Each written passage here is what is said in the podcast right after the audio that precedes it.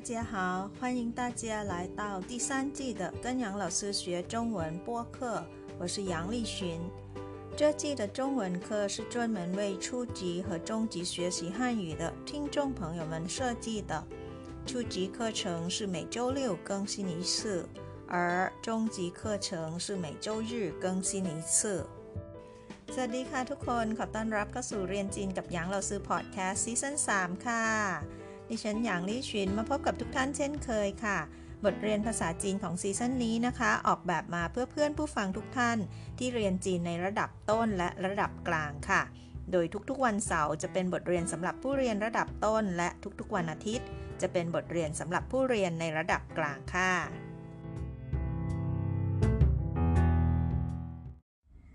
วันนี้เราซื้อจะพาไปเที่ยวที่นี่ค่ะ เทียนจิน สัปดาห์ที่แล้วเราไปเป่ยจิงมาแล้วนะคะ ไปเที่ยวเทียนจินเมืองใกล้ๆ ปักกิ่งกันค่ะ เราจะได้เรียนคำศัพท์และบทแนะนำโดยย่อของเทศบาลนครแห่งนี้ค่ะ และเช่นเคยค่ะ ไปเทียนจินเราจะไปเที่ยวที่ไหนกันดี ที่เทียนจินมีอาหารอร่อยอร่อยอะไรกันบ้าง พวกเรารู้จักกันบ้างไหมคะ ได้เคยได้ยินไหมคะ เรื่องของซาลาเปาหมาเมินนะคะ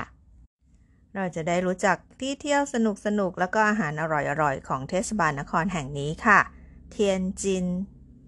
ถ้าพร้อมแล้วนะคะ ยิ้มหวานๆให้เราซื้อแล้วไปเข้าห้องเรียนกันเลยค่ะ ไปกันเลยจำกันได้นะคะสี่เทศบาลนครของประเทศจีนก็มีเป่ยจิงเทียนจินซ่างไห่แล้วก็ฉงชิ่งค่ะ วันนี้เราไป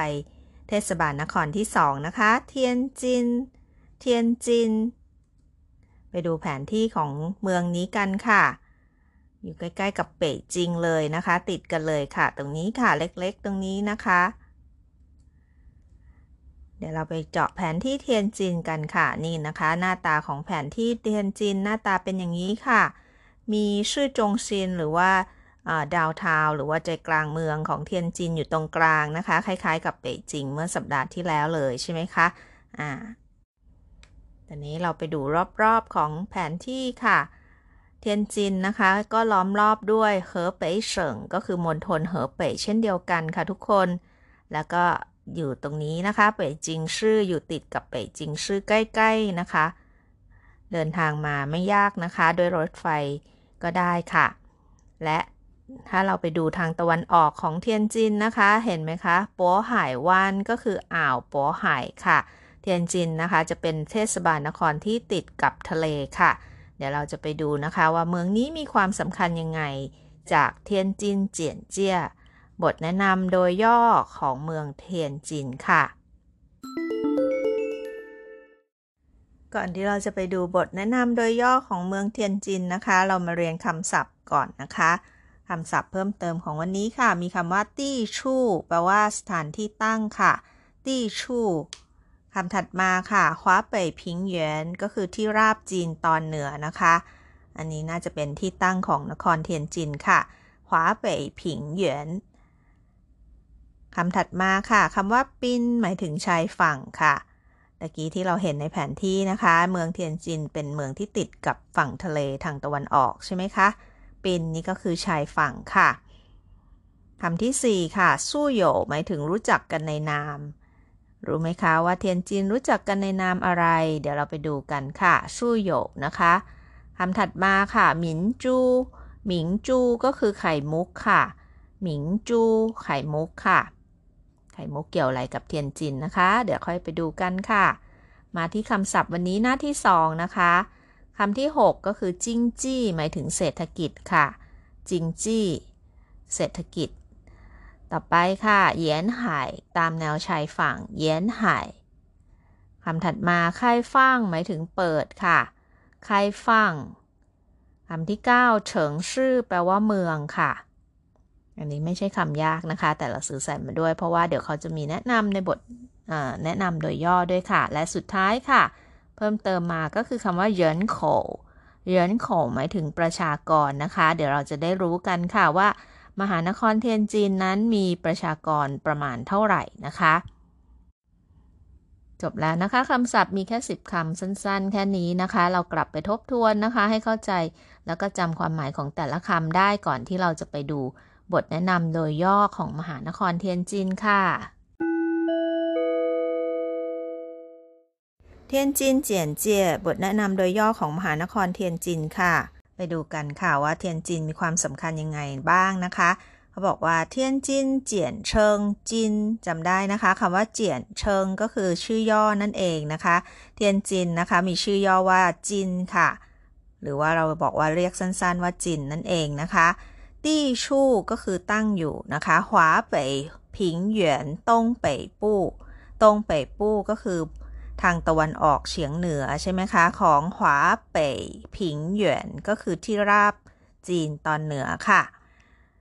ตั้งอยู่ทางตะวันออกเฉียงเหนือของที่ราบจีนตอนเหนือนะคะตี้ชู่หวาเป่ยผิงเหวียนต้งเป่ยปู้ปัวหายจือปินก็คืออยู่ติดกับชายฝั่งทะเลปัวหายนั่นเองค่ะถ้าตะกี้เราจำได้นะคะ ในแผนที่โป๊หายจะอยู่ทางตะวันออกของเทียนจินใช่ไหมคะ อ่าเทียนจินก็จะมีชายฝั่งนะคะ ติดอยู่กับทะเลโป๊ห่ายนั่นเองค่ะจงเมียนจีนะคะ ก็คือพื้นที่โดยรวมเราเคยเรียนค่ะว่าเมียนจีไปแล้วนะคะ เมื่อสัปดาห์ที่แล้วจงเมียนจีก็คือพื้นที่โดยรวมทั้งหมดนะคะของมหานครแห่งนี้ค่ะ一万一千九百十九点七平方公里ผิงฟังกงหลี่จำได้นะคะ ตารางกิโลเมตรค่ะ ตามนี้เลยค่ะ 11,919.7 ตารางกิโลเมตรนะคะ เล็กกว่าเป่ยจิงนิดนึงค่ะพอจะจำได้ไหมคะ เป่ยจิงก็อยู่ที่ประมาณ16,000 กว่ากว่านะคะ แต่ว่าของเทียนจิน 11,000 กว่ากว่าค่ะ แต่ก็ไม่ไม่แคบเลยนะคะ ไม่ไม่เล็กเลยค่ะ ดูต่อกันนะคะ สู้โยหมายถึงรู้จักกันในนามปัวไห่หมิงจูจือเชิง ก็คือ รู้จักกันในนามหรือว่าได้ชื่อว่าไข่มุกแห่งทะเลโป๋ไห่ค่ะ หมิงจูก็คือไข่มุกใช่ไหมคะโป๋ไห่หมิงจูก็คือไข่มุกแห่งทะเลโป๋ไห่นั่นเองค่ะ เทียนจินชื่อก็คือเทศบาลนครเทียนจินเนี่ยจงยังจือเสียชื่ออยู่ในสถานะที่เป็น เทศบาลนครนะคะที่อยู่ภายใต้รัฐบาลกลางโดยตรงค่ะ จงยางก็คือหมายถึงส่วนกลางนะคะ ก็คือรัฐบาลกลางนั่นเองค่ะจื้อเสียชื่อเทศบาลนครจำได้นะคะ นอกจากนั้นแล้วนะคะขวัญโป๋หายตี้ชีจิงจี้จงซิน ประโยคนี้นะคะก็จะหมายถึงเทียนจินเนี่ยเป็นศูนย์กลางทางเศรษฐกิจนะคะ ในภูมิภาคโป๋หายริมค่ะ หรือว่าภูมิภาคเศรษฐกิจ โอไห่ริมนั่นเองนะคะ ใครที่อยากรู้เรื่องโอไห่ริมนะคะว่าเป็นเขตเศรษฐกิจยังไงนะคะ ลองไปเช็คดูค่ะนครเทียนจินจัดเป็นศูนย์กลางของภูมิภาคเขตเศรษฐกิจโอไห่ริมนี้นะคะ วันนี้เราสื่อขอเน้นเทียนจินก่อนค่ะ ดูต่อนะคะจงกัวเป่ยฟังจุ้ยต้าเตอเยียนไห่ยคายฟังเฉิงชื่อก็คือนครเทียนจินนะคะ เป็นเมืองที่ เปิดกว้างนะคะที่ติดริมชายฝั่งที่ใหญ่ที่สุดในภาคเหนือของประเทศจีนค่ะเหยินโขก็คือมีประชากรทั้งหมดนะคะยี่เชียนซันป่ายปาสือเลี่ยวว่านเตี่ยเลี่ยวจั่วโยก็คือมีประมาณ 13 ล้านกว่าคนค่ะ 13 ล้าน8 6 6 0 0 0 นะคะ ประมาณค่ะ จั่วโยแปลว่าโดยประมาณค่ะ อันนี้ก็เป็นบทแนะนำโดยย่อของเทศบาลนครเทียนจินค่ะหนึ่งในสี่เทศบาลนครของประเทศจีนนะคะ เดี๋ยวเราลองไปฟังบทแนะนำอันนี้เป็นภาษาจีนล้วนอีกครั้งหนึ่งนะคะ天津简介天津简称津地处华北平原东北部渤海之滨总面积一万一千九百十九点七平方公里 素有“渤海明珠”之称。天津市中央直辖市，环渤海地区经济中心，中国北方最大的沿海开放城市，人口一千三百八十六万点六左右。ฟังบทแนะนำโดยย่อของมหานครเทียนจินแล้วนะคะ เดี๋ยวเราไปรู้จักนครนี้เพิ่มเติมค่ะ เราสามารถจ้วหัวเชอฉงไปจิงเต้าเทียนจินได้นะคะ สามารถนั่งรถไฟนะคะ จากปักกิ่งมาที่มหานครเทียนจินได้ค่ะ ตรงนี้นะคะก็คือปักกิ่งนั่งรถไฟมาทางตะวันออกนะคะ มาที่เทียนจินชื่อตรงนี้ค่ะ นั่งจากเป่ยจิงหนานจั่นนะคะ ก็คือสถานีรถไฟปักกิ่งทางใต้นะคะ สายใต้ค่ะ ลงมานะคะที่เทียนจินจั่นค่ะ อันนี้เราไปดูเทียนจินปินไห่กัวจีจีฉางนะคะ ก็คือสนามบินนานาชาติปินไห่มหานครเทียนจินค่ะ位于中国天津市东丽区ตั้งอยู่ในเขตตงลี่นะคะ ในมณครเทียนจินค่ะ ประเทศจีนค่ะจี้ชื่อจงซินสือซานกงหลี่ อยู่ห่างจากตัวเมืองเทียนจินประมาณ 13 กิโลเมตรค่ะ ไม่ไกลเลยนะคะ มีสนามบินนานาชาติอยู่ใกล้ ๆ เมืองเลยค่ะ เดี๋ยวเรากลับมารู้จักกับสถานที่เที่ยวแล้วก็อาหารอร่อยๆ ในมหานครเทียนจินกันค่ะ著名景点 ก่อนอื่นนะคะ เราไปดูสถานที่ท่องเที่ยวที่มีชื่อเสียงในนครเทียนจินกันค่ะ อันนี้เลยนะคะได้ชื่อว่าเป็น天津之眼 ก็คือเป็นดวงตาแห่งมหานครเทียนจินค่ะ ก็คือ摩天轮นะคะ คือเป็นชิงช้าสวรรค์นั่นเองค่ะ ตั้งตระหง่านอยู่ใจกลางเมืองเลยนะคะ หมอเทียนหลุนก็คือชิงช้าสวรรค์ค่ะ เป็นดวงตาแห่งเทียนจินค่ะ เทียนจินจื้อเหยียน ดูภาพชัดๆ กันอีกครั้งหนึ่งนะคะนี่นะคะ หมอเทียนหลุนชิงช้าสวรรค์ค่ะ จะสวยงามมากโดยเฉพาะในเวลากลางคืนแบบนี้นะคะเขาจะเปิดแสงสีไฟสวยงามจริง ๆ ค่ะ อย่าลืมไปถ่ายรูปเช็คอินกันนะคะ ไปดูจุดท่องเที่ยวแห่งที่สองค่ะ อันนี้เลยค่ะ เทียนชินเจี๋ยฟั่งเฉียว เป็นสะพานเจี๋ยฟั่งนะคะ แห่งมหานครเทียนจินค่ะ เราสามารถเปิดสะพานให้เรือผ่านได้แบบนี้ด้วยนะคะ จากในภาพนี้ค่ะ เทียนจินเจี๋ยฟั่งเฉียว สะพานเจี๋ยฟั่งแห่งมหานครเทียนจินค่ะ ดูภาพใกล้ๆชัดๆอีกครั้งหนึ่งค่ะ ว้าว สวยงามไม่แพ้ตะกี้ชิงช้าสวรรค์摩天轮 เลยนะคะ ใครที่ได้ไปเทียนจินอย่าลืมไปถ่ายรูปเช็คอินด้วยนะคะ โดยเฉพาะตอนที่เขาเปิดสะพานอย่างนี้จับภาพให้ทันเลยนะคะ หาดูได้ยากค่ะ ไปสถานที่เที่ยวอันดับที่ 3 ต่อไปค่ะ 天塔 天塔 天塔 ก็คือหอคอยสวรรค์ค่ะ เป็นจุดชมวิวในมุมสูงนะคะ จริงๆ แล้วมันก็คือเป็นหอของสถานีโทรทัศน์แห่งนครเทียนจินค่ะ แต่มีให้ขึ้นไปถ่ายรูปเป็นสถานที่ท่องเที่ยวหนึ่งอันได้ด้วยนะคะ เป็นสถานีโทรทัศน์แล้วก็วิทยุด้วยนะคะ เทียนถาก็คือหอคอยสวรรค์ค่ะ ใครที่อยากจับภาพจากมุมสูงนะคะ ต้องลองขึ้นไปดูค่ะ ถัดมานะคะ อันนี้เป็นสถานที่ที่เพิ่งเปิดใหม่นะคะ เป็นห้องสมุดที่ใหญ่มากเลยนะคะ ลองดูนะคะ ชั้นวางหนังสือเป็นยังไงบ้างคะ อันนี้นะคะเป็นห้องสมุดนะคะที่เรียกว่าเทียนจินปินไห่ซินชีถูสูกวนค่ะ ห้องสมุดนะคะก็ในเขตใหม่ปินไห่นะคะในนครเทียนจินค่ะ เทียนจินปินไห่ New Area Library นั่นเองนะคะ เทียนจินปินไห่ซินชีถูสูกวนค่ะ ใครที่ชอบอ่านหนังสือนะคะลองไป เยี่ยมชมสถานที่แห่งนี้รับรองว่า 1 วันไม่พอค่ะ หนังสือมากมายเลยทีเดียวค่ะ ไปเลือกอ่านดูนะคะ ถัดมาค่ะแน่นอนค่ะ ต้องมีสถานที่สำหรับเด็กๆบ้างนะคะ เราซื้อมีทุกตอนเลยค่ะ อย่างคราวที่แล้วนะคะ ก็จะมีเป่ยจิ้งต้งอู่เหวียนหรือว่าสวนสัตว์ปักกิ่งค่ะ ที่เทียนจินก็มี 天津动物园 เหมือนกันนะคะ 天津动物园 สวนสัตว์เทียนจินค่ะ ใครที่ชอบสัตว์ก็อย่าลืมไปเยี่ยมชมนะคะ ถัดมาค่ะมีด้วยนะคะ长城 ค่ะ ก็คือกำแพงเมืองจีนนะคะ สามารถเที่ยวจากในนครเทียนจินได้ค่ะ อันนี้เป็นด่าน 黄崖关 ก็คือด่าน 黄崖关 นะคะในนครเทียนจินค่ะ ถัดมาค่ะเป็นวัดที่เก่าแก่มาก ๆ ในนครเทียนจินนะคะ ก็คือ独乐寺 独乐寺 ก็คือวัด 独乐 นั่นเองค่ะ ดูนะคะ มีภาพรูปปั้นใหญ่ของเจ้าแม่กวนอิมด้วยนะคะ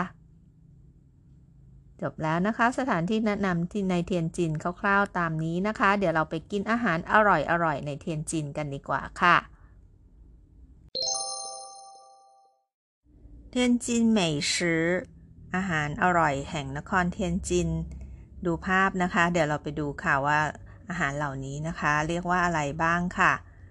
อันดับแรกเลยนะคะ ก็คือหมาควาค่ะ อันนี้จัดเป็นอาหารประจำของเทียนจินเลยนะคะ เป็นขนมนั่นเองค่ะ คล้ายๆปลาท่องโกเกลียวทอดนะคะ อร่อยมากค่ะ เค็มๆนะคะ มีหลายรสเหมือนกันค่ะ หมาควาอย่าลืมนะคะ จัดมาด้วยค่ะ เป็นของฝากก็ได้นะคะ อันนี้แห้งๆค่ะ ถัดมาค่ะ อันนี้ก็เป็น ซาลาเปาที่ขึ้นชื่อมากๆนะคะ ก็คือโกปุหลี่เปาจืดค่ะ มีตำนานนะคะ ว่าทำไมถึงเรียกว่าซาลาเปาหมาเมินค่ะ โกปุหลี่ก็คือหมาเมินใช่ไหมคะ เปาจืดก็คือซาลาเปาค่ะ ไปหาทานได้ที่นครเทียนจินค่ะ โกปุหลี่เปาจืดไม่ใช่ทำจากเนื้อหมานะคะ ไม่ต้องกลัวค่ะ ทานได้ตามสบายเลยค่ะ ใครอยากรู้ตำนานว่าทำไมเขาถึงเรียกว่าซาลาเปาหมาเมินนะคะ ลองไปเสิร์ชหาเพิ่มเติมดูค่ะ เราซื้อพาไปกินอาหารอร่อยๆแห่งนครเทียนจินอีกอย่างหนึ่งค่ะ อาหารจานนี้เรียกว่าเจียนปิ่งกัวจือค่ะ ก็คือเป็นคล้ายๆ แป้งโรตีแล้วก็ห่อไส้อยู่ข้างในนะคะ แบบนี้ค่ะ เจียนปิงกัวจืออันนี้เป็นอาหารเช้าที่ประจำของคนที่ในนครเทียนจินเลยค่ะ หากินได้นะคะ อาจจะอร่อยกว่าที่อื่นๆนะคะ ลองไปชิมดูค่ะ มีทั้งไส้เนื้อหรือว่าไส้ผักก็ได้นะคะ เจียนปิ่งกัวจือถัดมาค่ะจวนชัวก็คล้ายๆ เจียนปิ่งกัวจือตะกี้นะคะ แผ่นแป้งก็คืออาจจะบางกว่าหน่อย แล้วก็ไส้อาจจะมีความพิเศษมากกว่าค่ะจวนชัวแสดงว่าคนเทียนจินนะคะ ชอบอาหารประเภทแป้งๆห่อๆแบบนี้นะคะ ทั้งซาลาเปา ทั้งเจียนปิ่ง ทั้งจวนชัวหากินได้ในนครเทียนจินค่ะ ถัดมาค่ะมาที่เต้าหู้บ้างนะคะ เหล่าโต้ฝูอันนี้ก็เป็น คล้ายๆกับเต้าหวยนะคะ แต่ว่าเขาจะราดซอสที่เป็นรสชาติเหนียวๆคล้ายๆก๋วยเตี๋ยวรัดหน้าเค็มๆนิดนึงนะคะอ่าอันนี้เขาเรียกว่าเทียนจินเหลาโต้ฝูลองชิมดูได้ค่ะ เป็นอาหารเช้าที่อร่อยอีกอย่างหนึ่งที่คนเทียนจินชอบรับประทานนะคะ อีกอย่างหนึ่งค่ะ อันนี้ออกมาเป็นขนมหวานบ้างนะคะเอ่อตัวเหยียนจ๋า เป็นขนมทำจากแป้งข้าวเหนียวนะคะ แล้วก็สอดไส้ค่ะเป็นทอดนะคะอาตัวเหยียนจ๋าเกาอันนี้น่าจะคนสายทอดนี่ชอบนะคะ ถัดมาค่ะอีกขนมหนึ่งค่ะ มีอาหารอร่อย แล้วก็มีขนมอร่อยอร่อยเยอะเลยนะคะ ที่เทียนจินค่ะ อันนี้เรียกว่าเกากันค่ะ เกากันก็เป็นขนมแป้งนะคะหวานๆแล้วก็นึ่งออกมานะคะ มีสอดไส้ต่างๆ อย่างนี้นะคะ ลองรับประทานดูค่ะ ถ้าร้านดัง ๆ นี้ต้องเข้าแถวยาวทีเดียวนะคะ เกากัน และปิดท้ายด้วยขนมชิ้นนี้ค่ะสูหลีเกานะคะสูหลีเกาก็เป็นขนมคล้าย ๆ กับแป้งนะคะ ที่ราดด้วยซอสต่างๆ แบบนี้นะคะ จะเลือกเป็นแยมเป็นผลไม้หรือว่าจะเป็นไส้อื่นๆ เป็นรสชาติต่างๆนะคะ ข้างล่างจะเป็นแป้งค่ะ แป้งนึ่งออกมานะคะ แล้วก็ราดซอสแบบนี้ค่ะเขาเรียกว่าชูหลีเกาอันนี้ก็เป็นหนึ่งในขนมที่ขึ้นชื่อของคนเทียนจินด้วยนะคะ ใครที่ไปเยือนอย่าลืมนะคะ รับประทานอาหารเหล่านี้ที่เราซื้อแนะนำค่ะ อันนี้จัดเป็น local food ของเทียนจินนะคะ ทั้งโกผู้หลี่เปาจื่อหรือว่าหมาควาหรือว่าชูหลีเกาอันนี้ด้วยนะคะ แล้วก็เจียนปิ่งค่ะ ต้องพลาดไม่ได้ค่ะ เจียนปิ่งอร่อยมากนะคะ และนี่ก็คือมหานครเทียนจินค่ะ เป็นเมืองที่สำคัญอีกเมืองหนึ่งทีเดียวนะคะ เป็นศูนย์การทางเศรษฐกิจ แล้วก็มีทางออกสู่ทะเลนะคะ จัดเป็นไข่มุกแห่งทะเลปัวไห่ค่ะ ถ้ามีโอกาสนะคะ ลองไปเที่ยวชมเมืองนี้กันค่ะ นอกจากที่เที่ยวแล้วก็อาหารที่เราซื้อแนะนำไปแล้วนะคะ เรื่องของอาหารทะเลหรือว่าซีฟู้ดนะคะ เพราะว่าเทียนจินติดกับทะเลใช่ไหมคะ ก็จะมีซีฟู้ดเยอะค่ะ คนปักกิ่งที่เขาอยากรับประทานอาหารซีฟู้ดก็จะมาที่เทียนจินนี้ละค่ะ จะได้ทานอาหารทะเลสดๆนะคะ และนี่ก็คือมหานครเทียนจินค่ะ สัปดาห์หน้าเราซื้อจะพาไปเที่ยวที่ไหน ติดตามรับชมรับฟังกันให้ได้นะคะ ก่อนจากกันไปนะคะ เราซื้อมีข่าวมาแจ้งให้ทราบค่ะ เรียนจีนกับหยางเราซื้อมีช่อง YouTube แล้วนะคะ เราซื้อใส่ลิงก์ไว้ให้ในช่องรายละเอียดของทุกๆ ตอนแล้วค่ะ ฝากกดไลค์ กดแชร์ กด subscribe แล้วก็กดกระดิ่งให้เราซื้อด้วยนะคะ ส่วนคอมเมนต์ต่างๆ ก็ยังคงส่งมาที่อีเมลของเราซื้อได้เช่นเคยค่ะ อยู่ในช่องรายละเอียดเช่นเดิมนะคะ